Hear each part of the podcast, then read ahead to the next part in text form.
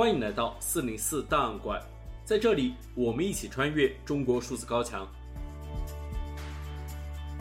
尽管中国的言论审查和舆论管控日趋严峻，国家对公民的监控也无处不在，但我们依然可以看到那些不服从的个体，顶着被删号、被约谈，甚至被监禁的风险，对不公义勇敢发出自己的声音。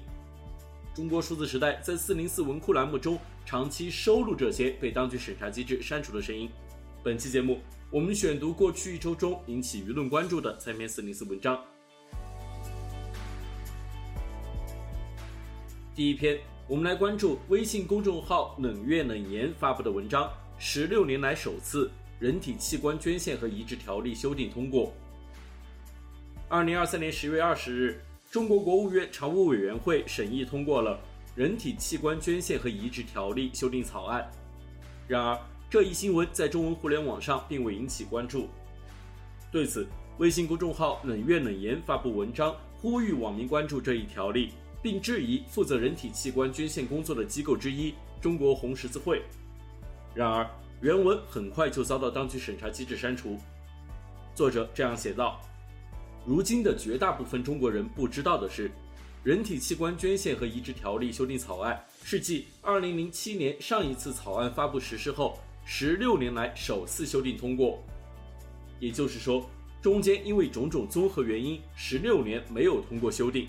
这次修订将条例名称中“移植条例”更改为“捐献和移植条例”，新增“捐献”二字。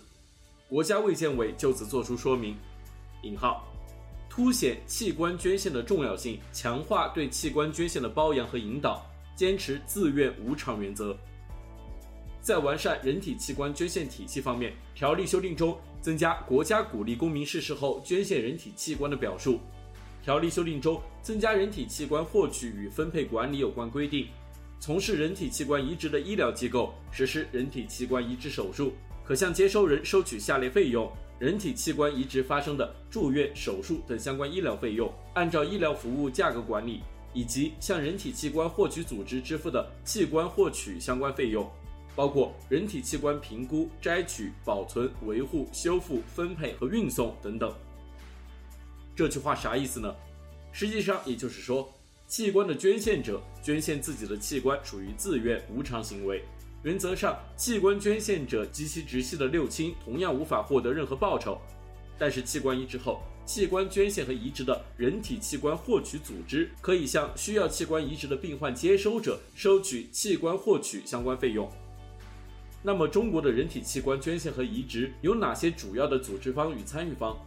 除了国家卫生相关组织职能部门以外，修订通过的人体器官捐献移植条例规定，进一步明确细化。红十字会开展器官捐献有关工作的职责，规定各级红十字会依法参与推动人体器官捐献的宣传登记、捐献见证、缅怀纪念等工作。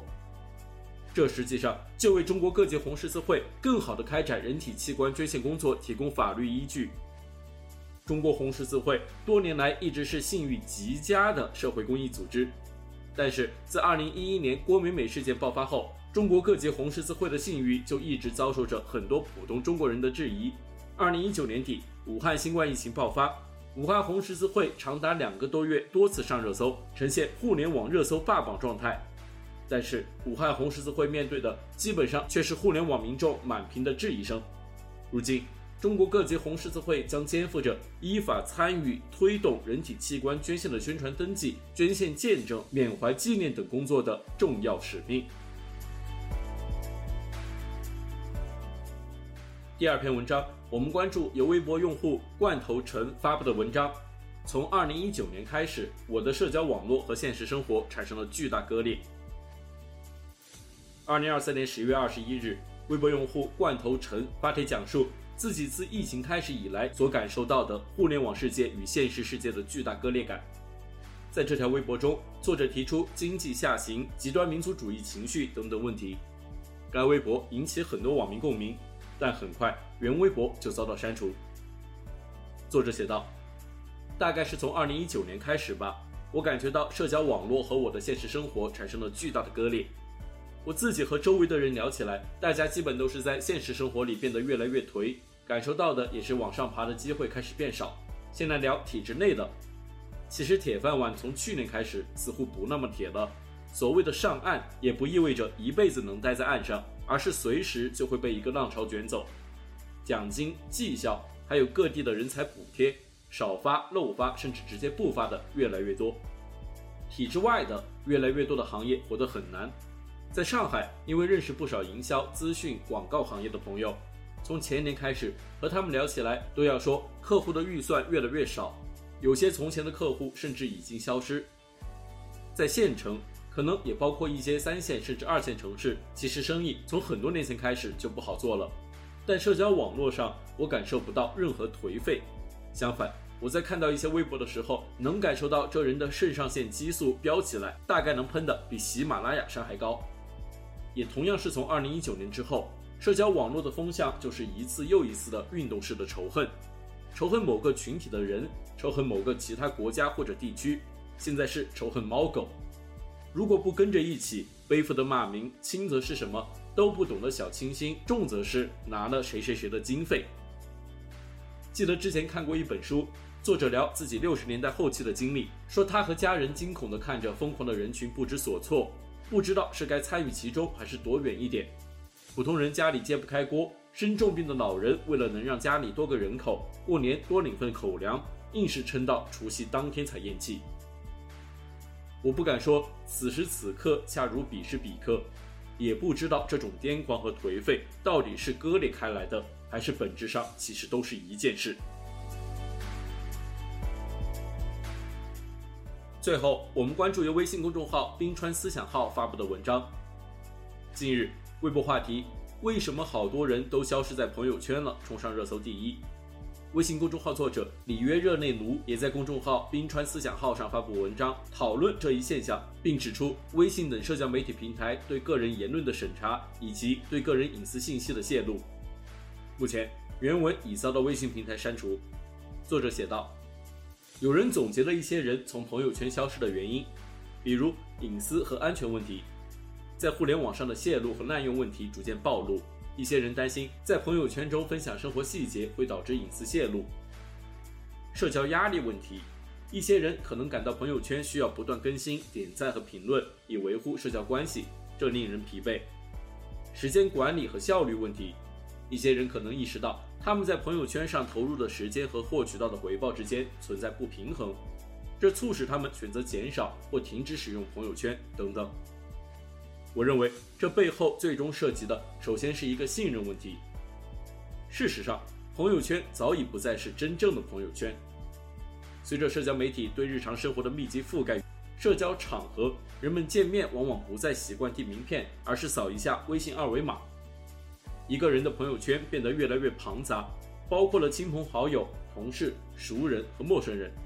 这使得分组管理变得繁琐，人们不再愿意投入大量时间来管理不同群体的隐私设置。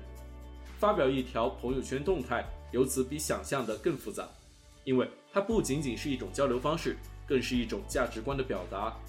最近网上有一首挺火的诗，诗不长，字录如下：啥都挺顺利的，一起吃了饭，然后一起喝咖啡，还看了一场电影。下午的风凉爽适中，开的房间雅致洁净。